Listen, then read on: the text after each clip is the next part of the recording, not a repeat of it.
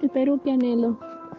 Cierto día, un grupo de amigos, Juan, María y Marta, estaban hablando sobre el Bicentenario, el cual es una fecha importante.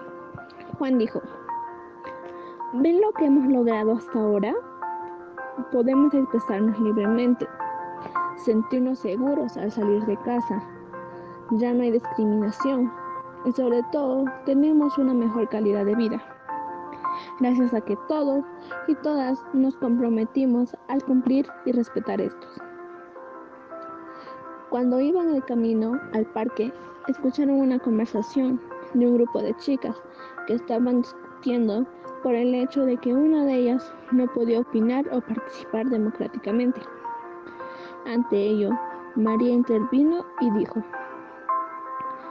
todos tenemos derecho a opinar sin faltar el respeto y cuando se trata de la democracia, tenemos el derecho y el deber de ejercer nuestro voto para elegir a nuestro representante. Ante esto, el grupo de chicas se fueron. Marta dijo, no puedo creer que aún en algunos lugares aún haya personas que no cumplan con los derechos y deberes, pero también sé que hay personas como María que tratarán de que se cumplan con los derechos y deberes. Siguieron caminando. Cuando llegaron al parque, vieron a dos personas hablando sobre los avances de la ciencia y la tecnología y sobre los legados culturales. Uno de ellos dijo, el poder trasladarme en la ciudad con un transporte eficiente y limpio me hace sentir bien, ya que esta tecnología cuida y está en armonía con el ambiente.